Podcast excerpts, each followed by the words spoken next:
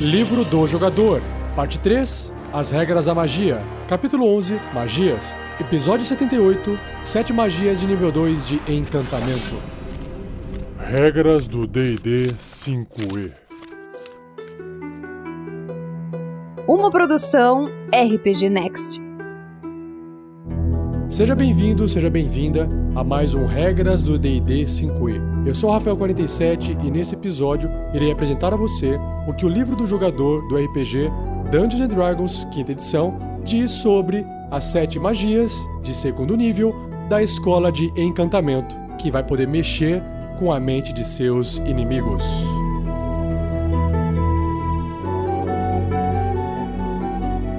Seja você também um guerreiro ou uma guerreira do bem.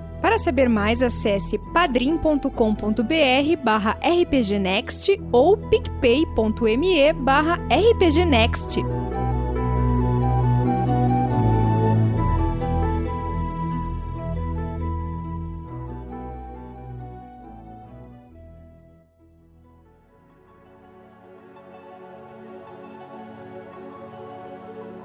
Então, dando continuidade aqui na leitura, com um bate-papo sobre as magias do livro do jogador, o Player's Handbook do D&D 5e, a primeira magia do cast de hoje se chama Animal Messenger, que é o mensageiro animal. É uma magia de segundo nível de encantamento e também pode ser feita como um ritual. Lembrando que uma magia que pode ser feita como ritual, basta o personagem gastar mais 10 minutos, além do tempo normal de conjuração dela, que ele não gastará o espaço de magia para poder conjurá-la, tá bom? Então, o tempo dessa magia para ser conjurada é de uma ação, o alcance é 9 metros, que são 30 pés, e os componentes são verbal, somático e material. E o material é um punhado de comida. Olha só que legal, porque mensageiro animal, né? Você vai dar um pouquinho de comida pro animal que você vai utilizar para poder enviar uma mensagem. Duração da magia: 24 horas, né? Um dia completo. Vamos lá. Através dessa magia, você usa um animal para entregar uma mensagem. Escolha uma besta tiny, miúda, pequenininha, que você possa ver dentro do alcance da magia, que são esses 30 pés, 9 metros. Como, por exemplo, um esquilo, um gaio azul, um passarinho, ou um morcego. Você especifica um local que você já deve ter visitado e um remetente com uma descrição geral, como um homem ou uma mulher vestido em um uniforme da guarda da cidade, ou um anão ruivo vestindo um chapéu pontudo. Então tem que descrever para que o animal possa identificar. Você também fala uma mensagem com até 25 palavras. É basicamente aqui um, um Twitter da fantasia medieval. a besta alvo viaja pela duração da magia para o local específico, cobrindo 50 milhas para cada dessas 24 horas, que são 80 quilômetros mais ou menos. Isso se esse mensageiro ele for voador. Caso ele seja terrestre, então são 25 milhas, metade dessa distância, ou 40 quilômetros. Quando o mensageiro chegar, ele entrega sua mensagem para a criatura que você descreveu, sei lá, aquele anão lá de barba ruiva, repetindo o som da sua voz. O mensageiro fala apenas para uma criatura que tem uma descrição compatível com a que ele recebeu. Se o mensageiro não alcançar o destino antes do fim da magia, a mensagem é perdida e a besta faz seu caminho de volta para onde você conjurou a magia. Então é interessante, ela volta para você saber que não deu certo, né? que não funcionou a magia. Imagina que se deu certo e a mensagem foi entregue, a criatura depois volta a funcionar da forma normal. Então, basicamente, o seu personagem usando essa magia de encantamento, ele está encantando uma besta, uma criatura miúda, tiny, tá bom? Em níveis superiores, se você conjurar essa magia usando um espaço de magia de terceiro nível ou superior, porque como ela é uma magia de segundo nível, então é, tem que ser ter, do terceiro nível para cima. A duração da magia aumenta em 48 horas para cada nível do espaço acima do segundo. Agora, vale lembrar que se a criatura de repente passar por um local que está tendo, sei lá, uma tempestade, pode ser que ela nem sobreviva, né? E aí você vai achar que a mensagem foi entregue porque a criatura não voltou, mas quando na verdade ela foi morta. Então olha só como também é legal é criar um suspense por trás dessa magia. Não tem como garantir que funcionou a entrega da mensagem. E as classes que podem conjurar essa magia são os bardos, os druidas e os patrulheiros, sendo que o bardo e o druida podem fazê-la como sendo um ritual.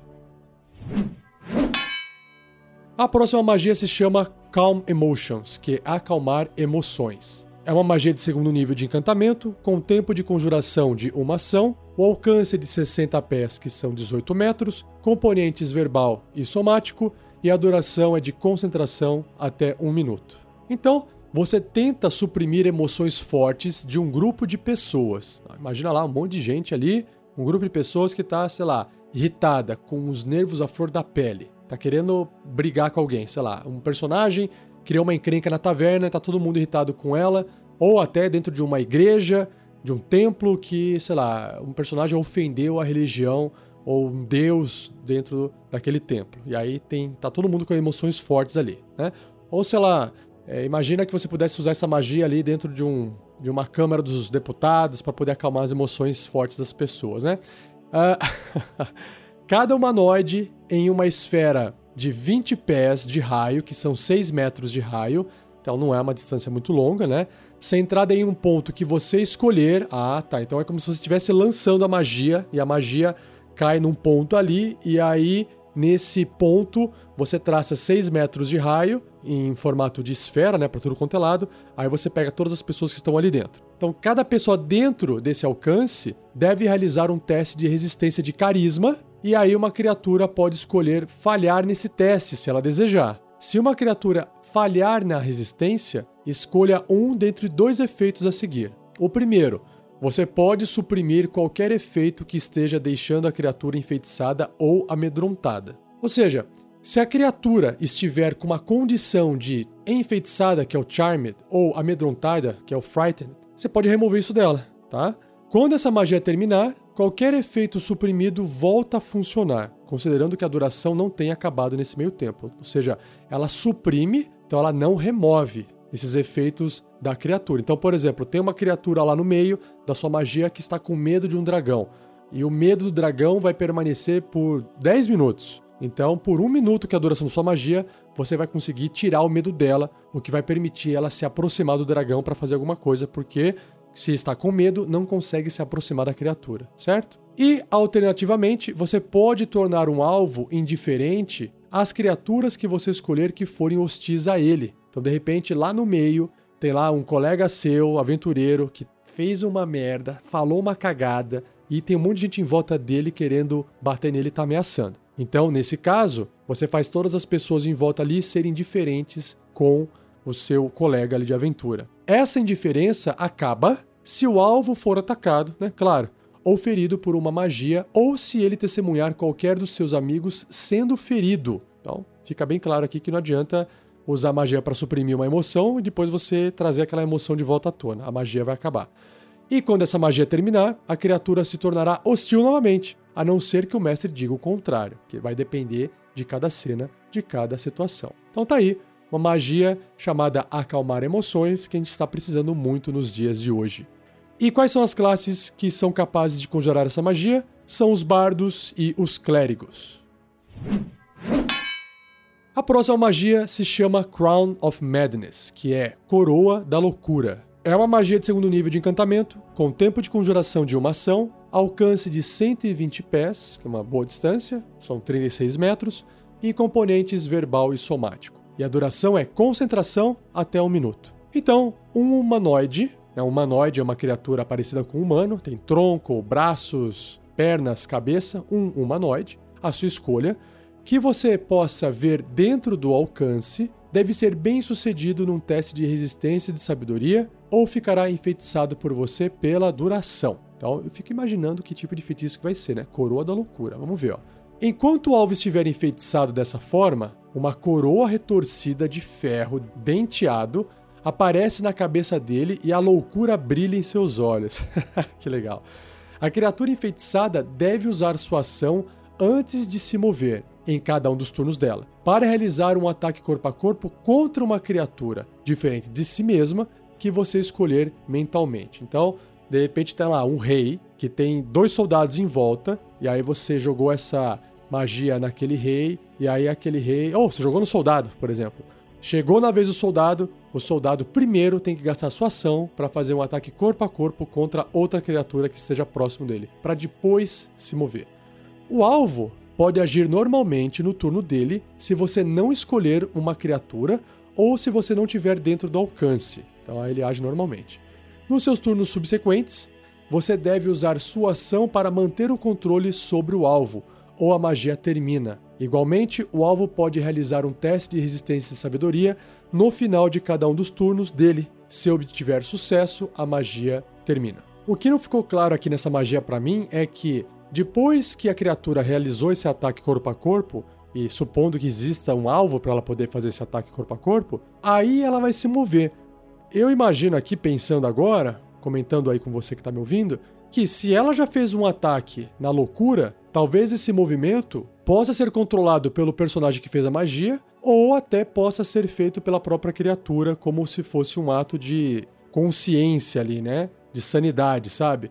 Mas a magia não deixa claro se essa coroa da loucura permite o personagem controlar também o movimento. Me parece que apenas o ataque. O que a magia deixa claro é que apenas o ataque é corpo a corpo e é obrigatório ser feito contra qualquer criatura ali diferente dela mesma, que inclusive o jogador que está controlando a mente dessa criatura escolhe. Então, no exemplo que eu disse, tem lá o guerreiro, eu posso escolher fazer o guerreiro atacar o rei, por exemplo. Mas eu não posso fazer nada em relação ao movimento dela, o que acho que faz sentido para ficar uma coisa até mais louca, né? Pô, o cara acabou de atacar o rei e agora ele começou a correr para frente para poder combater as pessoas que estão fazendo isso. Enfim, eu acho que dá para abrir para interpretações aqui, mas como eu jogaria? Eu jogaria da forma que apenas a magia descreve. Ele faz um ataque corpo a corpo contra uma criatura diferente de si que o personagem que fez a magia escolhe. E aí o movimento não é o personagem que controla, não diz para onde o personagem né, afetado pela magia tem que se mover, ok?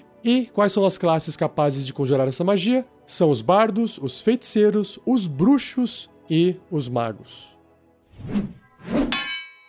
A próxima magia se chama Enthrall, que é cativar, por exemplo. É uma magia de segundo nível de encantamento, com tempo de conjuração de uma ação, o alcance de 60 pés ou 18 metros, componentes verbal e somático e a duração de um minuto. Então, você tece um cordão de palavras distrativas, fazendo as criaturas a sua escolha, que você puder ver dentro do alcance e puderem ouvir você, realizarem um teste de resistência de sabedoria. Então tá lá falando algumas abobrinhas, é, discurso político, sabe? Desculpa, pessoal, não consigo evitar com a situação atual da política no nosso país. Então, a gente vê muita coisa na internet, a gente acaba sendo influenciado, né?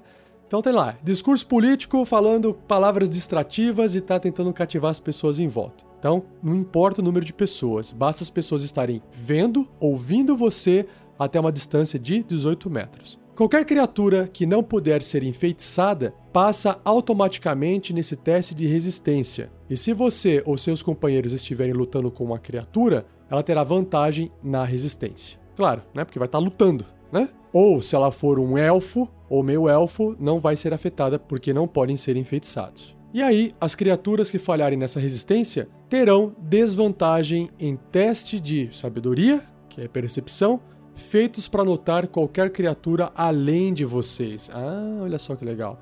Até a magia acabar ou até o alvo não poder mais ouvir você. A magia acaba se você estiver incapacitado ou incapaz de falar. Então, basicamente, o seu discurso ali, as suas palavras de distração, elas estão prendendo tanta atenção. Pode ser lá, sei lá, um youtuber lá na frente falando, o pessoal tá vendo um vídeo de um youtuber, tá todo mundo distraído, e aí as criaturas ali cativadas pelo seu discurso, né, terão essa desvantagem no teste de percepção para notar qualquer outra pessoa diferente de você, ou pessoa ou qualquer outro evento que esteja ocorrendo. Bem legal, bem legal e dá para fazer bastante piadinha aí, hein, com essa magia. e as classes que são capazes de conjurar essa magia são os bardos e os bruxos.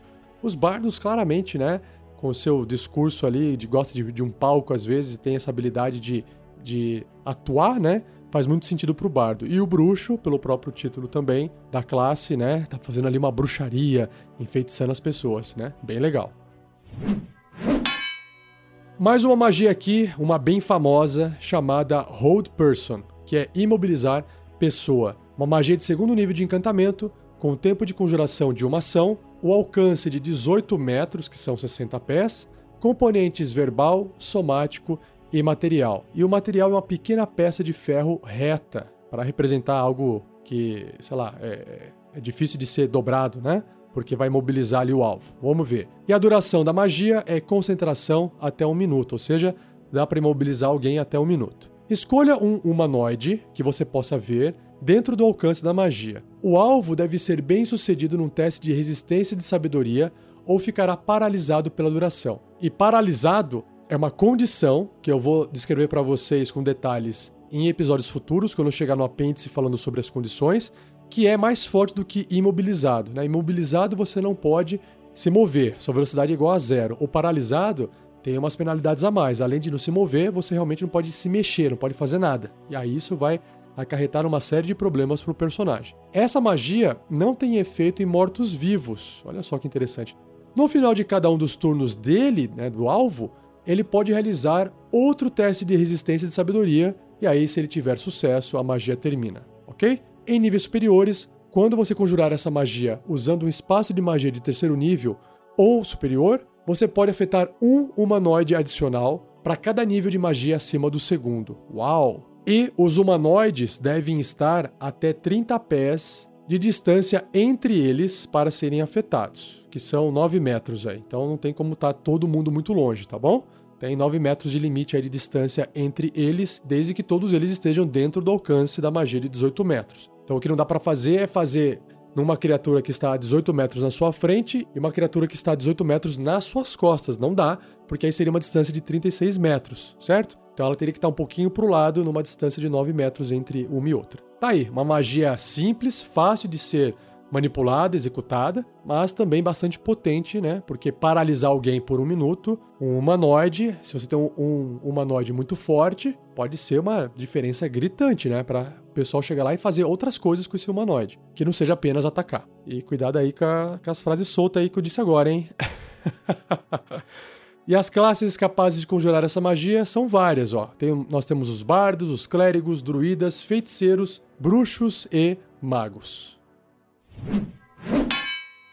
A próxima magia se chama Suggestion, que é sugestão. É uma magia de segundo nível, de encantamento, com o tempo de conjuração de uma ação, o alcance de 30 pés, que são 9 metros, componentes verbal e material, não tem o somático. Olha só que interessante. E o material é uma língua de cobra e ou um pedaço de favo de mel ou uma gota de azeite doce. Então tem que ter uma língua de cobra com alguma coisinha doce ali.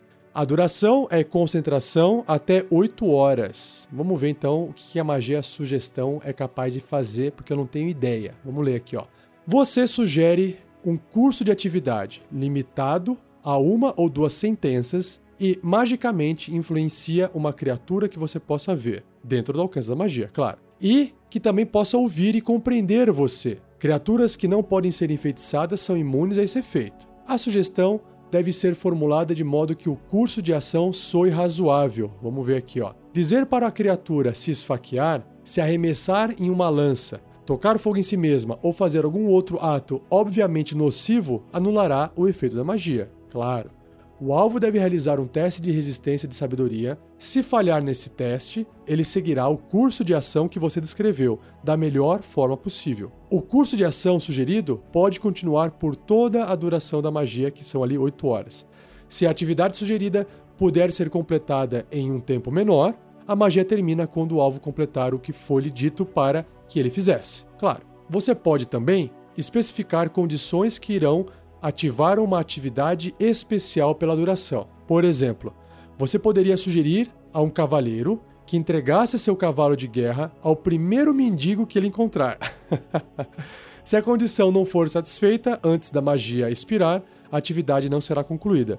Se você ou um de seus companheiros causar dano a uma criatura afetada por essa magia, a magia também termina. Então, olha só, parece um pouco confuso, mas na verdade essa é uma magia muito poderosa. Imagina você pedir para alguém fazer alguma coisa e essa coisa que a pessoa fizer pode desencadear um puta de um problema. Você até pode acabar, é, sei lá, fazendo alguma coisa, fazer uma pessoa passar por um. cometer um ato, né, que vai gerar um, uma condenação contra ela. Imagina só o problema. Então, se essa magia for bem usada, você está ali criando um, um laranja é, de forma mágica, né? Você está pedindo para a pessoa, olha, faz o seguinte, você vai até a feira e rouba uma, uma comida lá de um feirante. Pronto. Talvez baste isso para você, de repente, comprovar que aquela pessoa é um ladrão ou uma pessoa que não pode ser confiável, porque você comentou para o rei ali da cidade que aquela pessoa não podia ser confiada. Então, olha só o problema que você acabou de gerar para aquela pessoa e ela fez aquilo e caramba, estava enfeitiçada e agora me ferrei. Então, essa magia se ela soubesse bem utilizada, ela pode fazer um estrago muito grande dentro da aventura, desde que a criatura fale no teste de resistência, hein? Tá bom? Então, se você gostou dessa magia super potente aqui, ó, você terá que escolher entre as classes Bardo, Feiticeiro, Bruxo ou Mago. Por fim, a última magia se chama Zone of Truth que é Zona da Verdade. Uma magia de segundo nível de encantamento, com o tempo de conjuração de uma ação, o alcance é de 60 pés, que é um alcance de 18 metros, componentes verbal e somático e duração 10 minutos. Vamos ver aqui, ó. Você cria uma zona mágica protegida contra a enganação numa esfera de 4,5 metros de raio, centrada num ponto, à sua escolha, dentro do alcance. Então, imagine o seguinte: você está lançando, né, entre aspas, a magia em até 18 metros. Naquele ponto que você escolheu, a magia se expande num raio de 15 pés, que são 4 metros e meio em formato esférico, né, para todos os lados. E aí todo mundo que estiver lá dentro vai ser afetado pela magia. E aí, até essa magia acabar, uma criatura que entrar na área da magia pela primeira vez, num turno ou começar o seu turno dentro dessa área, deve realizar um teste de resistência de carisma. Se ela falhar, a criatura não poderá mentir deliberadamente enquanto estiver no raio, ou seja, dentro ali da magia funcionando. Você saberá cada criatura que passou ou falhou nesse teste de resistência. Menos mal, né? Senão você não consegue saber se ela está mentindo ou não.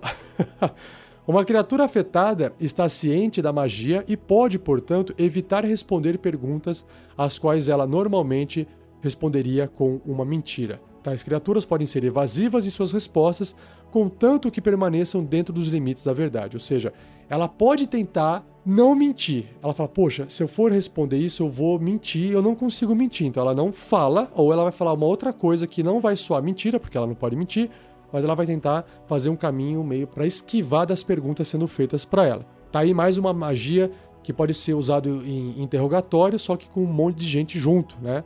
Pelo menos durando 10 minutos. Tem um filme do Jim Carrey que se chama O Mentiroso, que ele é um advogado que ele mente muito, né? E aí a, o filho dele faz um pedido, acho que, se eu não me engano, era época de Natal, tava chegando perto do Natal, ou era aniversário do, do menininho, ele faz um pedido de que ele queria que o pai dele não mentisse mais, porque o pai dele prometeu que ele fosse voltar para o aniversário dele e ele não foi, porque o Jim Carrey lá tava trabalhando. E aí quando ele tá numa sessão fazendo o trabalho dele de advogado, ele não consegue mais mentir. De repente, o, de o desejo da criança se realiza, ele não consegue mais mentir. Então, se você quer uma referência na área de comédia, assista esse filme O Mentiroso com o Jim Carrey, que é um ótimo filme. e é exatamente isso que acontece. O filho dele faz um pedido e essa bolha, essa zona da verdade fica em volta do Jim Carrey e ele não consegue mentir de jeito nenhum. E é muito engraçado ele tentando falar a mentira sai verdade e é muito engraçado. Tá aí mais uma magia muito legal para roleplay no seu RPG, no seu D&D. E as classes capazes de conjurar essa magia são os bardos, os clérigos e os paladinos.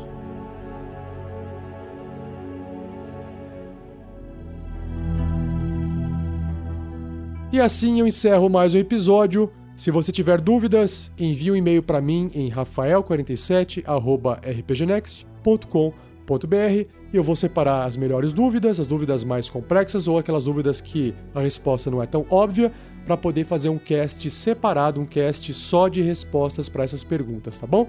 Não esqueça de compartilhar esse episódio.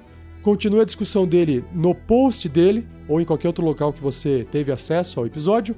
E se você está gostando desse livro, se você gosta desse livro do D&D quinta edição e não tem uma cópia, eu sugiro você acessar o post desse episódio lá no rpgnext.com.br e lá vai ter um link de afiliado para o amazon.com.br. Tem o preço do livro lá, é um livro em inglês, ou seja, é um livro que está cotado em dólar, apesar do valor dele ser em reais, então não tem jeito, é um livro caro, mas é um livro que você compra e vai consultar e vai usar ele durante muitos anos para sua partida de RPG. para suas partidas, no caso, né? E além disso, você vai ajudar o RPG Next, porque parte desse dinheiro do livro a Amazon nos passa para ajudar o projeto, tá bom? Isso é um link afiliado, pode comprar lá que não tem segredo nenhum. E se você acessou amazon.com.br através do link de afiliado, qualquer outra coisa que você comprar lá dentro você também vai estar ajudando o RPG Next, beleza? Então é isso. Muito obrigado por me acompanhar até o finzinho desse cast e no próximo episódio eu irei discutir com vocês, né, fazendo uma leitura e essa reflexão sobre as magias de novas 11 magias, ainda de nível 2, só que da escola de evocação, tá bom? Valeu, um abraço e até o próximo episódio.